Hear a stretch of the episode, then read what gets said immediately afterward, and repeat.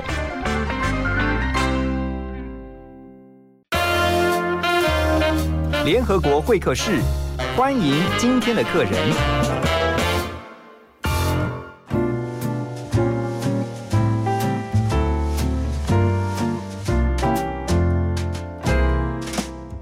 欢迎大家回到幸福联合国。在今天早上，我们要带大家一起来加强法治教育啊！因为我们常说，在台湾呢，我们是一个法治社会，但是你的法学常识到底有多少呢？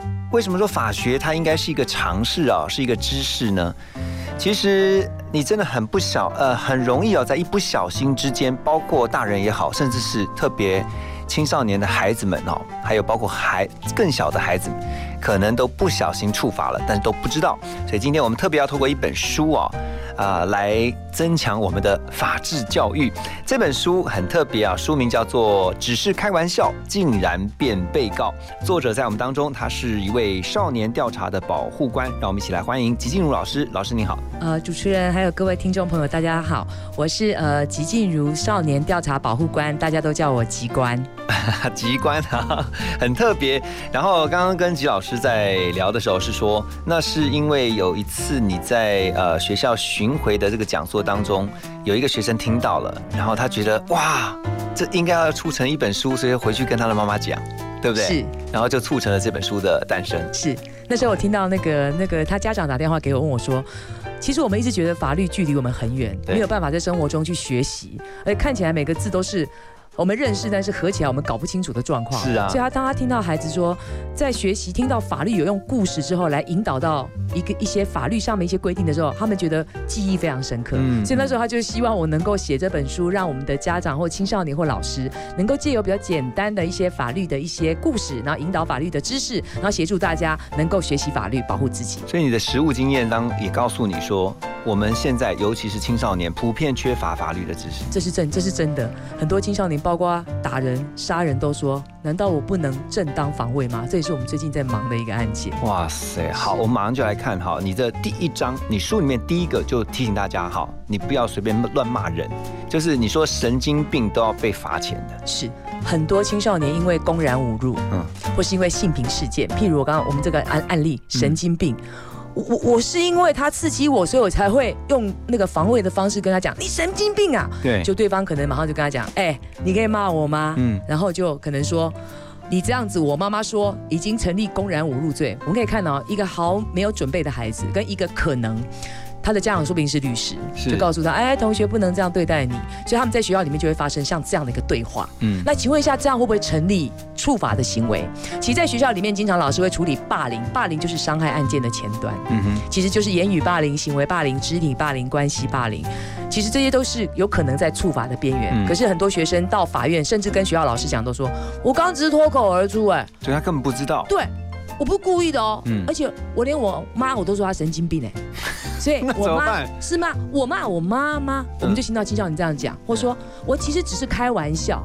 如果只是开玩笑，就不是有意的，是不是就不会犯罪？我觉得这是我们现在非常多青少年普遍的一个想法跟一个迷思。但是在你这个书当中，你有特别提醒大家，就算你不是故意的，可是如果对方真的要告你，是告得成的。没有错，有些事情其实就已经含有我要去贬损人家的意思。对所以那个动机就是存在的，而不是说我偶我偶然，所以我就跟跟青少年讲，你所说的很多话必须要谨慎。是啊，所以我记得一个小一个青小朋友看完这本书跟我讲说，哎，机关，我发现哦，我以前以为不知者无罪，后来发现不知者也有罪。对啊，而且你知道像呃一些新闻的实际案例，就常常你会看到嘛，就是说你骂人家王开头的那个，对不对？那三个字，然后如果他告你的话是成立的，是然后你要被罚款，是，对不对？是好、所以其实等一下哈，回来我们要继续的，请今天在我们当中的来宾吉静茹老师哦，告诉我们还有哪一些，其实我们原来以为说哈这样也会触法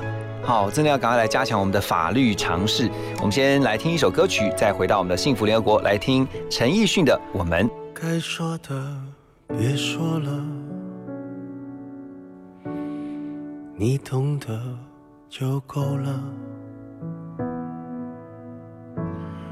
真的有某一种悲哀，连泪也不能流，只能目送。我最大的遗憾，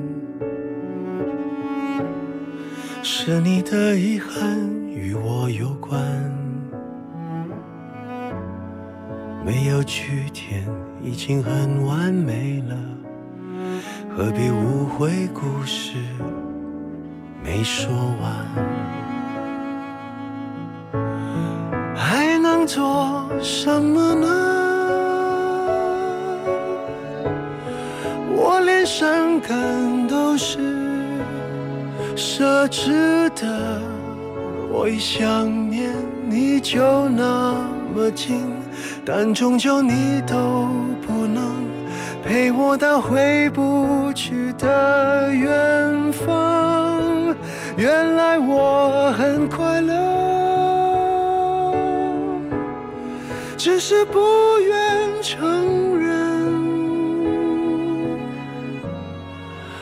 在我怀疑世界时，你给过我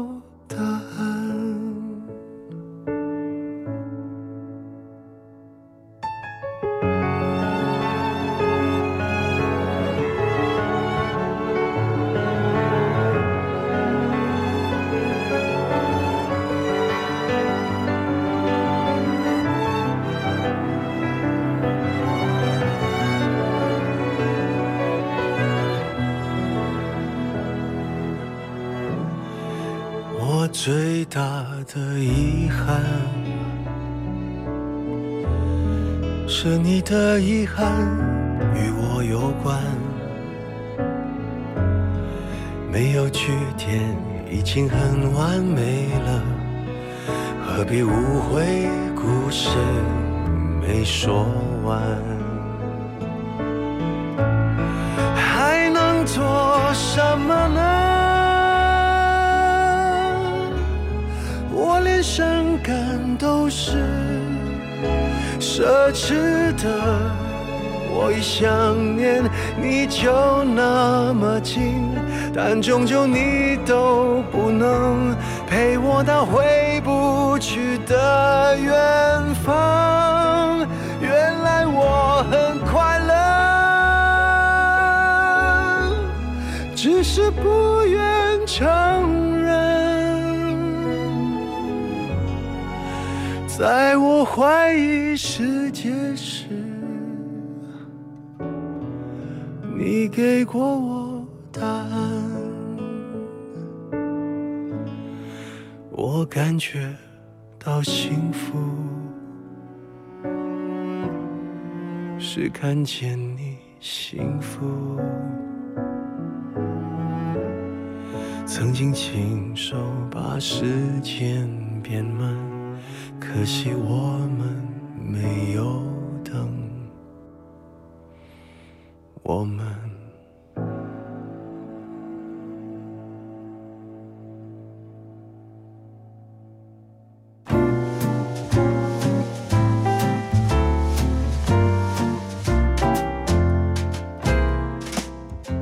欢迎回到幸福联合国。今天在我们的现场是吉静茹老师，她是少年调查的保护官哦。其实有非常多的实务经验，我相信都可以来跟我们分享。但毕竟时间有限啊。不过刚刚提到了，其实骂人你真的要随啊、你要提醒自己哈，真的不要随口出口，因为你一出口之后呢，你可能轻则被罚钱，重则你是要负上刑责的。对，没有错，哦你的动机跟恶意有多大。哇，那这个的话，像你看，像骂不能骂人家神经病嘛，对不对？还有哪一些是常常我们并不知道，其实这样子去侮辱别人，其实已经已经构成那个侮辱的罪。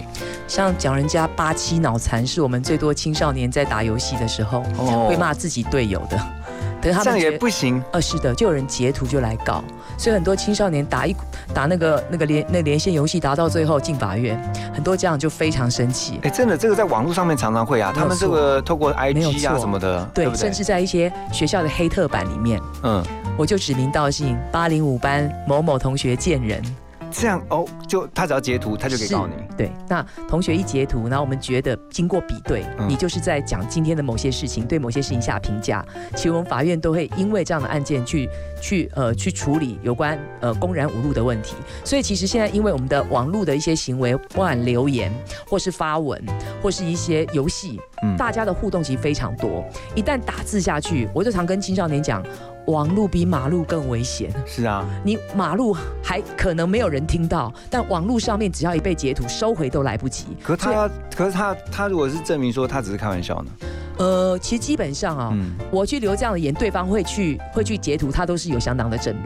如果真正，因为有些人会说，哎，那他不是骂那个谁，他都没有告。后来我们法官也会处理这样问题，说，哎，为什么？他说你前段也有谁跟你讲，你没有告他，他就讲，因为我们两个都互相称八七，就你可以跟我互相，我不觉得我被你侮辱，我不觉得你应该跟我开这个玩笑。是所以其实孩子有他的界限。嗯所以我常跟青少年讲说，你以为你跟人家很熟吗？嗯，你要真正有把握说你跟他这么熟，真的，不然你也不要看他跟他互相在玩抓抓抓下体或摸胸部的游戏，嗯。你就可以加入，对，因为也许你加进来你就毁了。是啊是啊，那个真的是哦，就像以前我们常常听到，就当兵的就知道说，我给你方便，你不要当随便，对对对，真的不能随便。你以为的随便，可能不小心就让你触犯法律，是然后让你搞不好就吃上官司。是，另外，其实还提到哈，就是像现在真的很多的年轻人，就是在呃交友的时候，他们会透过视讯。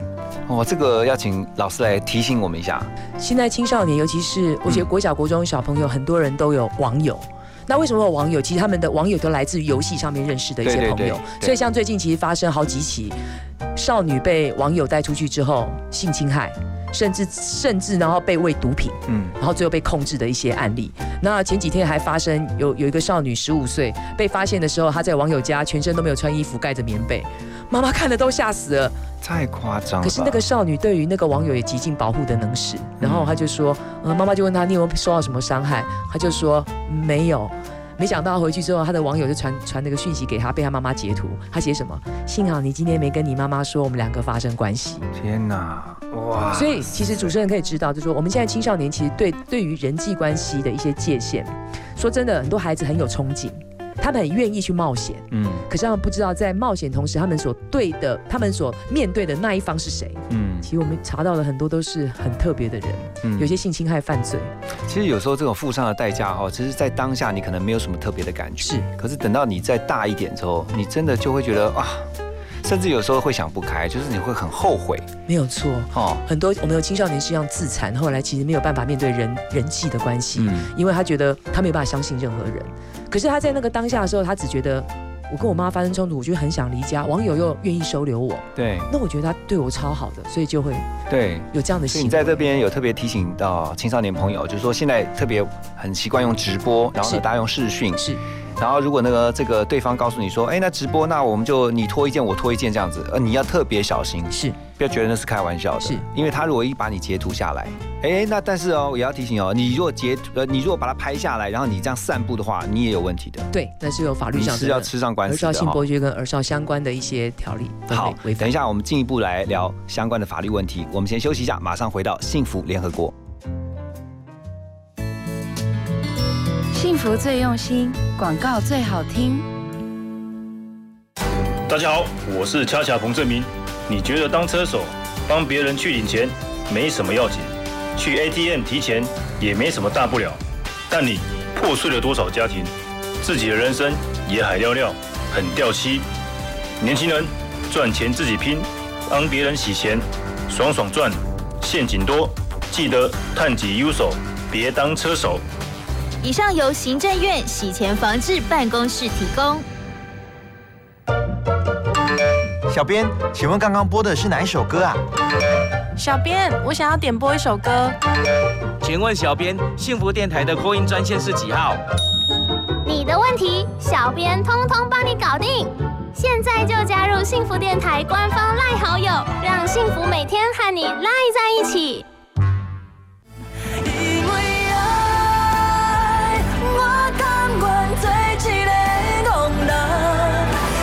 我是陈怡婷。因为爱，让我们在幸福相遇。收听 FM 一零二点五幸福广播电台，让好听的音乐无时无刻陪伴您。我一定是你最后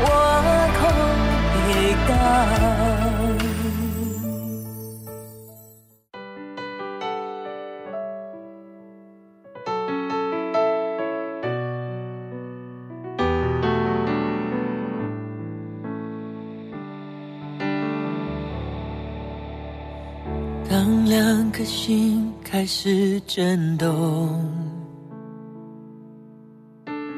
当你瞳孔学会闪躲，当爱慢慢被遮住，只剩下黑，距离像影子被拉脱。当爱的故是声听说，我找不到你单纯的面孔。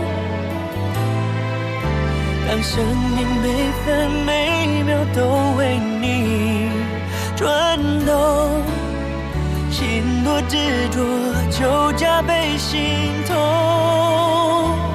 那些你。很冒险的梦，我陪你去疯。这只飞机碰到雨天，终究会坠落。太残忍的话，我只说，因为爱很重，你却不想懂，只往反方向走。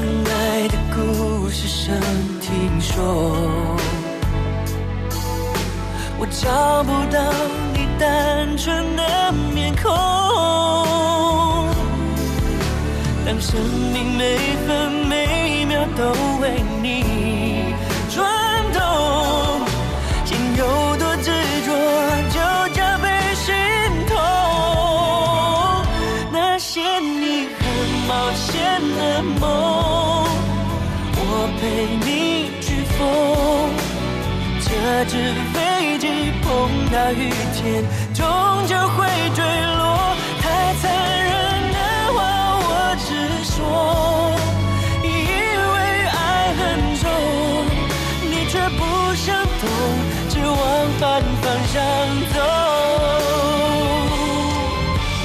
我不想放手，你松开的左手，你爱的放纵，我摆不回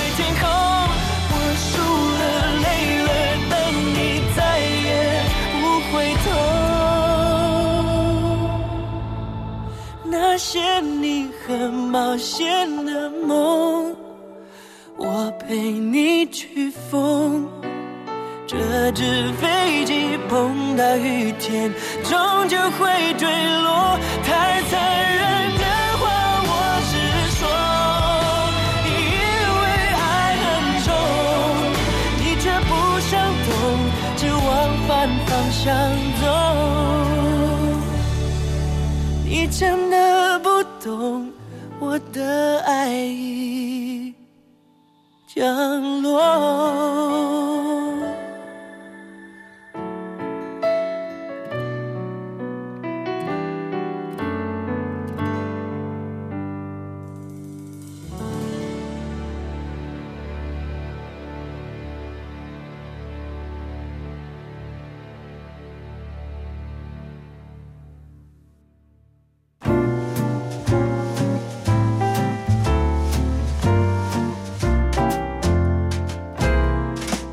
欢迎回到幸福联合国。刚才听到的歌曲是来自林俊杰啊，《那些你很冒险的梦》。但有时候是冒险呢，你如果是冒险泛滥精神，我觉得是可以的。但是你千万不要冒险去触法，因为你真的不知道你要付上什么样的代价。在我们的现场，今天邀请到的是吉静茹老师。刚才提到哈，就是说透过这个直播视讯，然后呢，在双方都同意下，还是有问题，绝对有问题。如果在直播视讯，其实感觉上只有我们两位。嗯，那请问一下，未满十八岁的孩子可以去在网络上面，甚至被私私下拍裸照吗？嗯，私密照片照片吗？这样的其实这样的侵犯，包括我们对儿少在网络上做一些让他做这样的行为，相关的法律都有很严格的限制。是对，所以很多我们的青少年现在在跟网友做一些互动，不管是直播或是视讯的时候，对方他不会一开始就要你脱衣服，他会用很多很多方式跟你玩，取得你的信任，嗯那觉得这是理所当然，嗯甚至会跟你分享说大家都一样。嗯。然后接下来呢，其实他让孩子去做这些事情时的时候，其实都是为了要，包括我们主人主持人讲截图上传，或甚至用来恐吓他，他一定有目的的，对。不会只是玩，嗯。玩了就结束了，其实就没有任何意义。了。可是我们非常多的小青少年告诉我们，为什么这一次我会一定要出去跟他见面，然后被他性侵害我都不敢讲，因为他有我的裸照，嗯，因为他被威胁了。对他有我的直播的那个照片，还有我的怎么样的一个影片。后来才发现，都是在一个情境的一个控设计当中，让小孩子掉进去之后，然后接下来就被拍。那如果是呃刚刚提到了哈，他已经有被呃拿到像是裸照这样的一个作为威胁的工具，当下应该怎么样处理会赶快报警赶快止血呢，赶快报警。OK，其实只要一报警，可以经由 IP，然后马上去查。对方对于这个部分，及警察在办案这些案件非常有经验，嗯他们也只敢恐吓，不敢去报警的人。嗯哼。可是孩子都会怕报警之后会被报复，可基本上这是不会存在的。好，其实这边呃书里面有提到非常多哈，其实我相信其实还有更多，但是呢，先帮大家整理的就是最常遇到的一些状况，其中还提到了一个哈，现在就是帮忙领钱当做打工，这个是什么样的一个案例？诈骗集团的犯罪今年在我们青少年犯罪里面冲上快要冠军的位置。嗯，以前是窃盗，台北市、新北市、台中非常多直辖市的青少年都以当诈骗集团车手，然后为一个赚钱非常快速的一个方法。嗯，自己去领，也带同学去领。所以我想主持人可能不太知道，我们在少年法庭最近的案件，大概十件中间有七件全部都这样的案件，就那车手都是年轻人，是 OK，而且都是学生。因为他们找年轻人是因为年轻人刑责应该比较低，是这第一个第二个，他们很容易被你影响，被你控制。所以他们的方式，像我们不会去做，因为我因为我们知道现在诈骗集团，我们在呃打诈的情情况之下，法我们把诈骗集团整个犯罪的责任升高，变成组织犯罪。嗯，组织犯罪最那个最严重，就是等于是帮派犯罪一样，所以其刑责很高很高。可我们青少年完全不知道，所以他们利用青少年一些呃单纯，或是说无法去辨识，然后告诉他这就是打工啊，嗯哼，你就帮忙领个包裹啊，你就帮我去把钱领掉，然后接下来你就有手续费一千块。对，对青少年而言，未满十六岁去打工都非常困难。嗯，然后拿到零用钱又不够花，所以这时候如果是一个最快速的方式，何乐而不为？所以很多青少年会在那个话术当中，然后就被就被影响判断，然后接下来得手之后还会把它分享给其他同学。大家如果真的是被抓，是。哦那他的这个罚则是怎样？因为我们少年案件会进少年法庭，进少年法庭跟一般成年不一样，但是只要现在我们对于诈骗集团车手，我们一般都法官都会先关，哈，收容在少直接先年关再说。对，因为我们要贺阻其他同学跟他因为图利的方式同样去做一样的事情，嗯。而不会等同一般青少年犯罪突然第一次犯罪进法院的，我们会处罚比较重。那未来有没有可能就是说，呃，在确定了是。哦这个整个调查结束之后，然后因为有些人他可能不知道这个严重性，他的是比如说像他服刑，呃，会是怎么样的一个？其实最重要就是说，我们会看他几次情况，然后进少年法庭之后，可能保护管束，可是最重要是民事的赔偿最最严重。民事赔偿，等一下回来，你不要以为只有坐牢而已啊、还要再付很多的民事赔偿，特别是你要去赔人家钱这件事情。我们先休息一下，马上回来。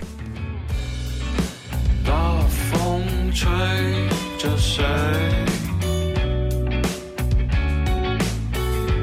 谁就倒霉。每个人都想当鬼，都一样的下贱。哭啊喊啊，叫你妈妈带你去买玩具啊！快快拿到学校炫耀吧，孩子交点朋友吧。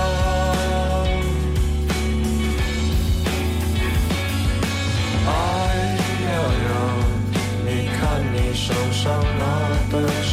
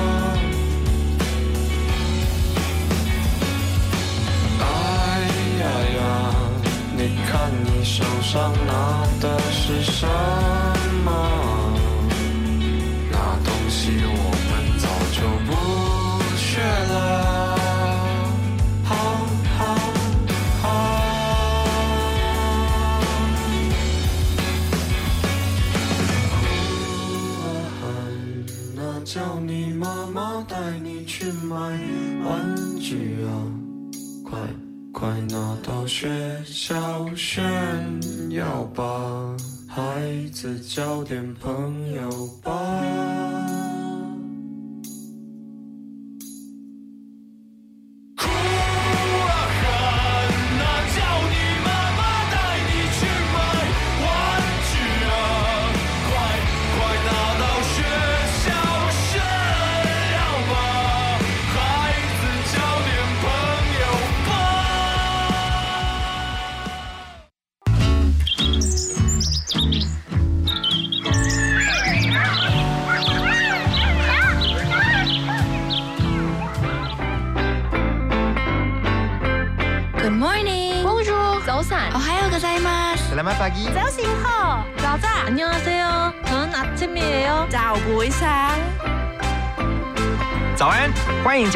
幸福联合国，让你的视野更开阔。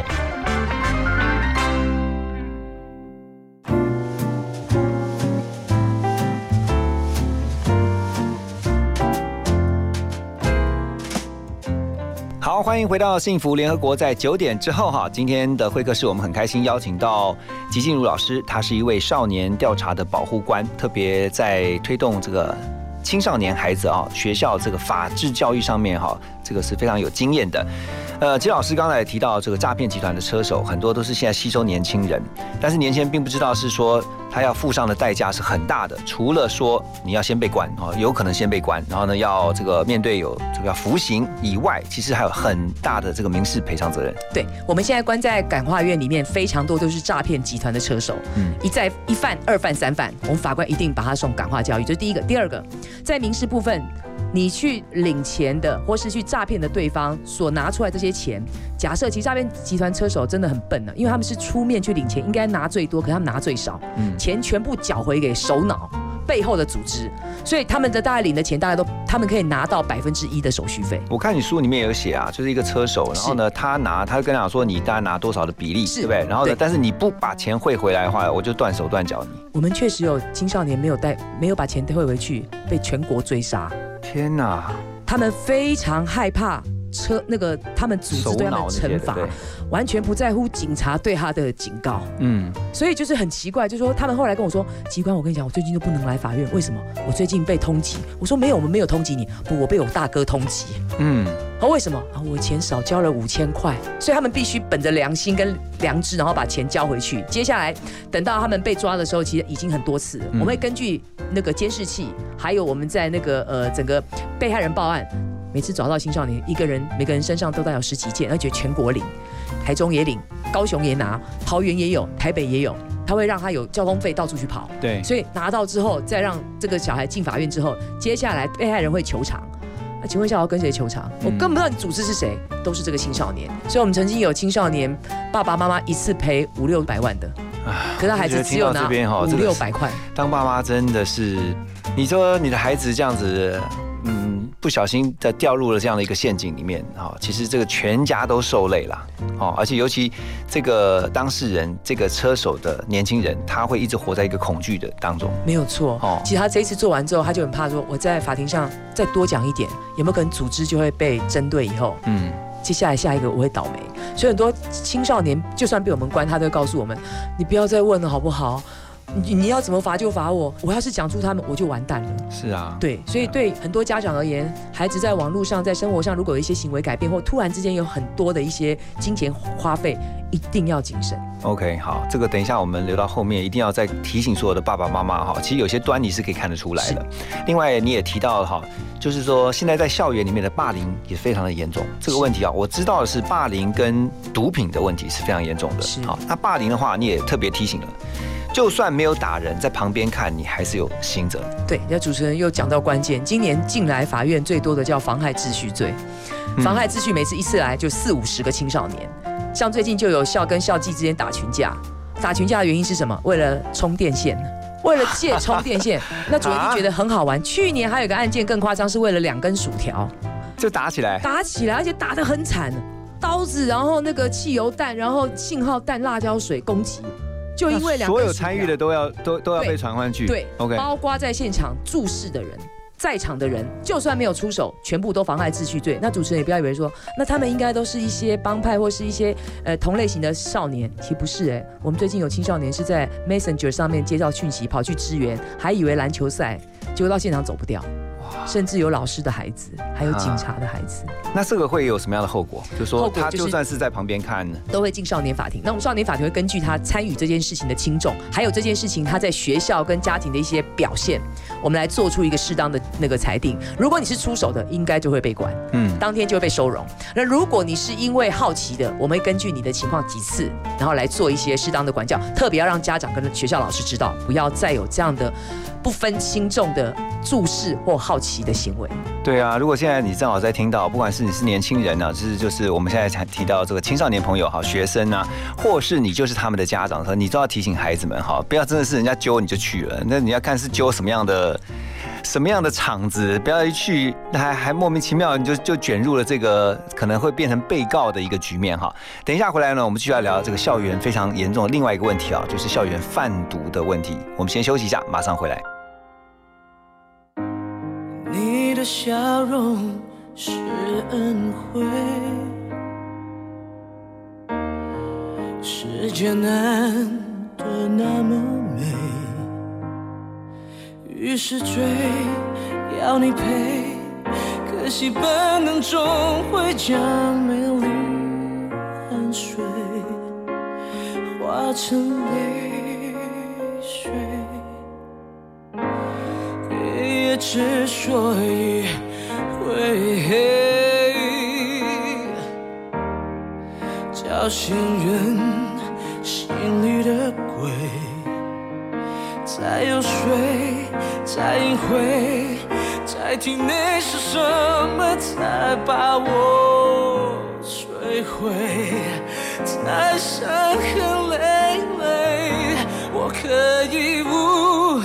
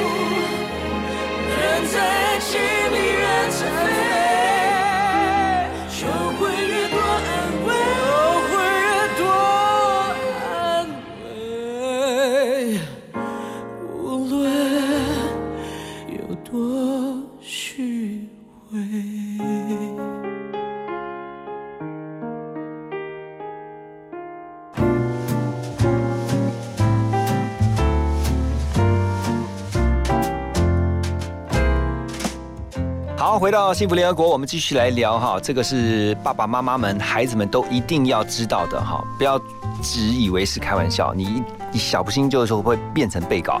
那今天在我们的现场呢，特别邀请到的是吉静茹老师哦，他的一本书《只是开玩笑，竟然变被告》，有二十四个最需要提醒中小学生的如何。在法律上，你要做自保，而且呢，保护别人其实也就是保护自己啊。另外一个非常严重的问题就是贩毒，校园毒品泛滥。我之前是因为参加过校园的这个反毒的宣导这些讲座，参加这些活动才知道，哇，原来我们的校园现在毒品问题很严重。是。今年青少年的毒品案件又跟过去完全不一样，为什么？因为毒品无法辨识它出毒品的样子，嗯，它可能像食品，譬如咖啡包，譬如奶茶包，譬如巧克力，而且还有那种糖，像糖一样那个没有曼陀珠啊什么是是，就整个像曼陀珠或是一些巧克力的那个那个那个长相，毒品就在里面。其实对于家长而言，要去帮忙孩子做辨识很困难，很困难。对孩子而言，同学今天给我的棉花糖。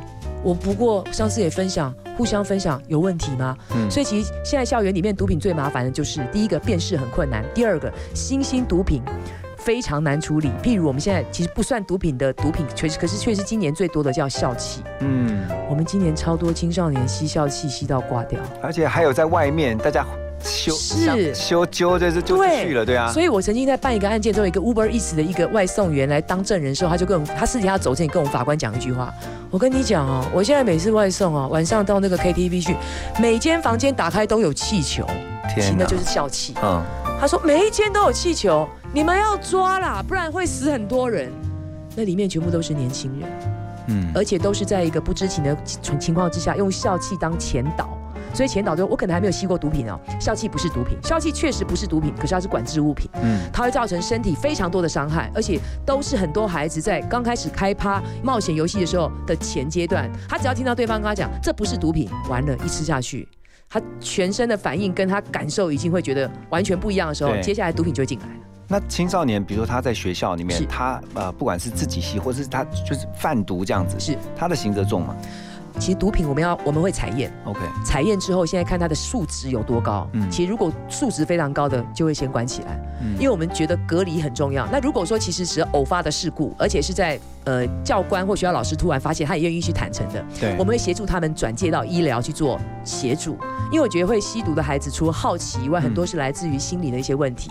我觉得那个要去处理到根本的问题之后，让他稳定情绪稳定之后，有些需求被满足，慢慢的让他知道，其实他们都知道毒品不好。可是他们不知道说碰到之后我没有办法离开，那这个问题有没有一个比较有效的方法？比如说透过我们的，比如说校园的宣导也好，是，或者说同台之间彼此的提醒，或者说你就是告诉你的孩子说，如果有这种状况，你一定要学习说不啦。第一个，其实学校老师在对于呃学校学生有一些特别状况，因为这如果真的是用毒品，都有一些你的样貌会不一样。嗯，其实所所有老师都会告诉我，奇怪，我们是没有确定他吸毒，可是他每天来都在睡觉。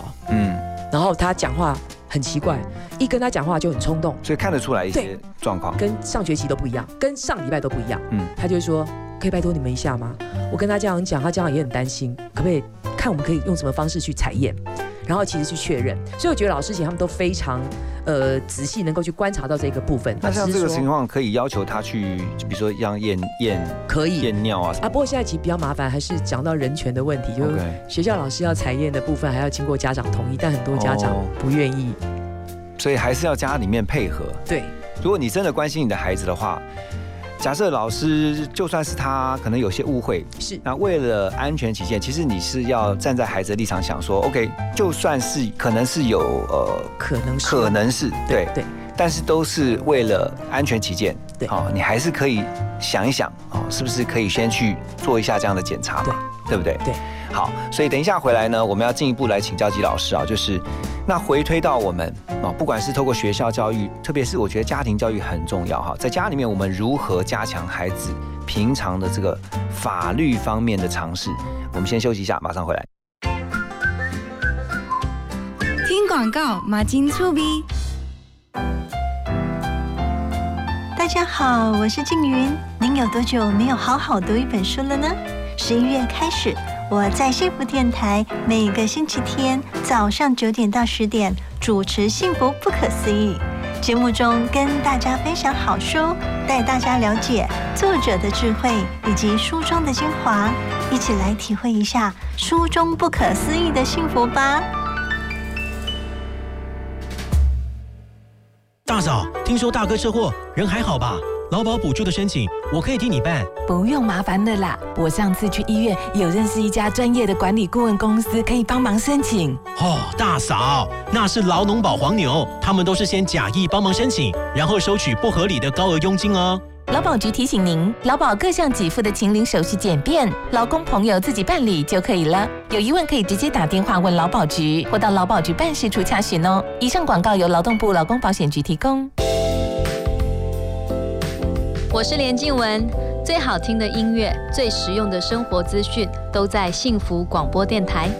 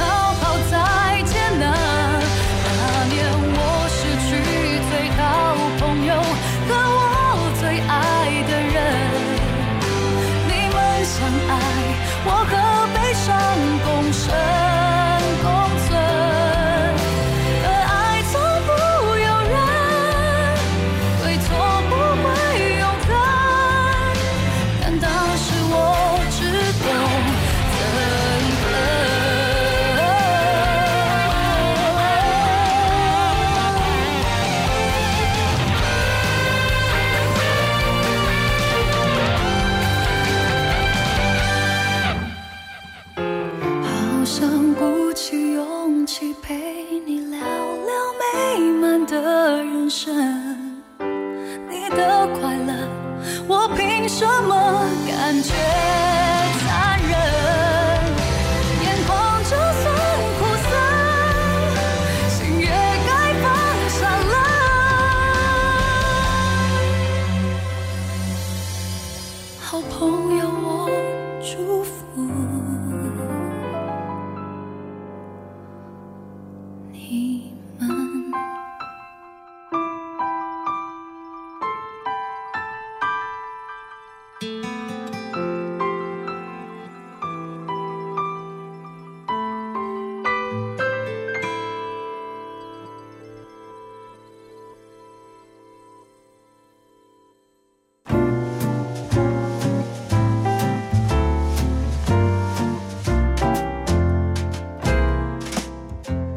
欢迎回到幸福联合国。我们今天一起来学法律啊，希望大家都能够因着今天的分享呢，能够来增加自己的法律常识。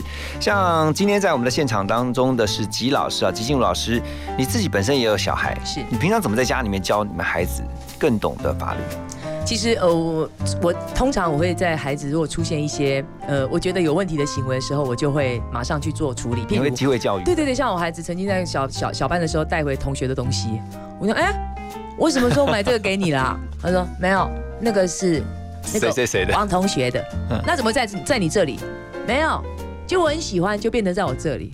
我说那你有没有跟他讲？没有，我就跟他，我就告诉他，你知道吗？有一种有一种罪叫窃盗啊，他可能听不懂，对就是小偷。OK，就是偷人家东西，偷人家东西就是只要人家不知道，把他偷拿回来就叫偷东西。你知道小偷后来会怎样吗？都会被警察抓起来，然后去关哎、哦那我不想要被关。我说那现在怎么办啊？嗯，啊，那那我怎么办？我说那你要不要还给他，然后跟他道歉？哦，不敢，就赶快鼓励他。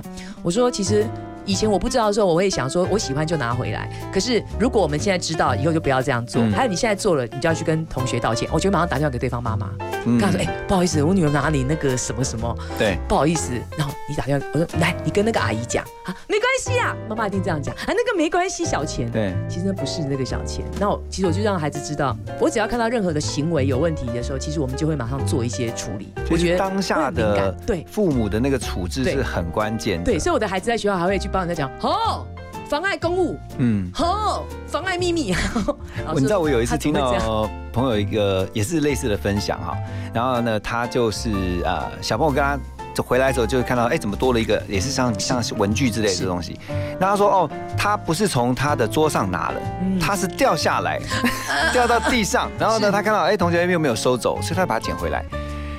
然后他的妈妈就直接，他就是让这个孩子自己做决定，然后把他这个整个状况跟他分析了一下，然后说，那你觉得如果是你，他当然也会用各种方式，其中就是用一个说啊，那如果是你的话，你最心爱的橡皮擦如果掉到地上，然后被你的同学捡捡回家，然后呢，那你现在找不到，你会不会很担心？他说会啊，那所以那你现在那个同学，你觉得他会不会很担心？他说应该会，嗯他说那你应该怎么做？是哦，他就一步一步的去引导，所以我觉得当下的那一个跟孩子的互动，其实是所有爸妈应该要学的。没有错，就是我觉得家长如果轻忽那个关键，你就会发现，哎，奇怪嘞，我的孩子怎么这么多问题？嗯你会发现问题不是偶发的。对啊，所以其实这个机会教育是就是不断的在过程当中、生活当中去让孩子知道哦，要遵守法律。是，可是因为像老师你是学法的哦，就是说你有这个相关的背景，他一般的爸妈比较，搞不好连爸妈都缺乏这个法律常识。对，所以我就说，其实爸妈如果不知道，其实我们就可以慢慢引导孩子。哦，你怎么会这样子？然后接下来，其实我们不知道该怎么讲。我说，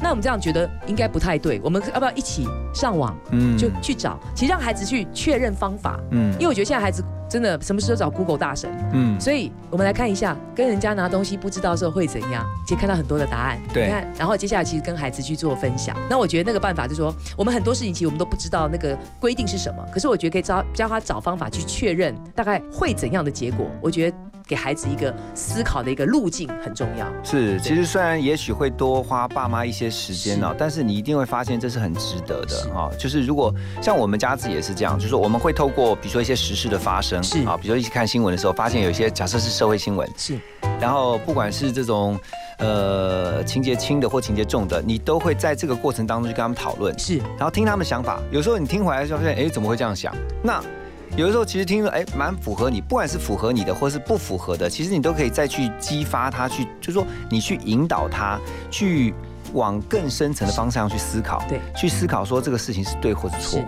我觉得非常好。哦，那所以我觉得做爸妈的其实就是要，因为爸妈也不是什么都懂，对。可是爸妈可以跟着孩子说，我们就一起去了解嘛，是，就是刚刚吉老师的意思，是没错，我觉得主持人做的非常好，就是一个示范，就说我们真的不是什么事情都懂，可是我们要知道这件事情，其实当它发生的时候，我们要如何协助孩子去做处理。嗯我们也可以不要处理，没有关系啊，反正就就不处理。可是你会发现，不处理最后结果最伤的就是我们自己的孩子。嗯，对。最后，请吉老师给爸妈一些提醒。我觉得今天我们听众大概很多，应该都是我们这个年龄层的爸妈。是我希望各位呃家长能够呃，其实，在法律法律常识部分，呃，希望家长能够记住，在生活当中多留意孩子。当发生一些特别的状况或是不一样的状况的时候，静下心来，仔细的去处理，了解孩子的原因跟问题，然后听他怎么讲，然后找方法去协助他。我觉得，当孩子从整个事件里面学到法律或是同理或非常多的理解之后，他自然就能够去处理他的问题，其实让我们的孩子真正从生活中把法法律落实，而且其实能够让亲子关系在管教上，父母亲能够做得更完善，嗯不用担心。好，非常好的提醒啊！谢谢今天我们的来宾啊，季心如老师。那告诉了我们，透过几个案例呢，让我们更加能够提升对于法律方面的认识。那特别最后，我们还是要提醒爸爸妈妈哈，就是说你不要觉得这个是小事情，因为当你把这个事情忽略的时候，你要知道以后其实最后辛苦的还是你自己。因为呢，当你的孩子对于法律方面其实他不是很在乎的时候，最后你要想。你现在是他的法定代理人，未来就算不是他，他必须要自己负责的时候，你还是一样必须跟着他共同去面对他所要处理的问题。好，今天非常的谢谢季老师，谢谢，也祝福大家都能够有呃对法律有更加的认识，谢谢。我是宇宙间的尘埃，漂泊在这茫茫人海，无人掉入谁的胸怀，多想从此不再离开。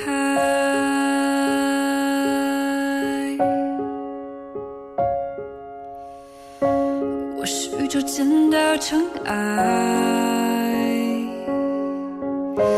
微不足道的一种状态，偶然成了谁的最爱，多想相信永恒存在。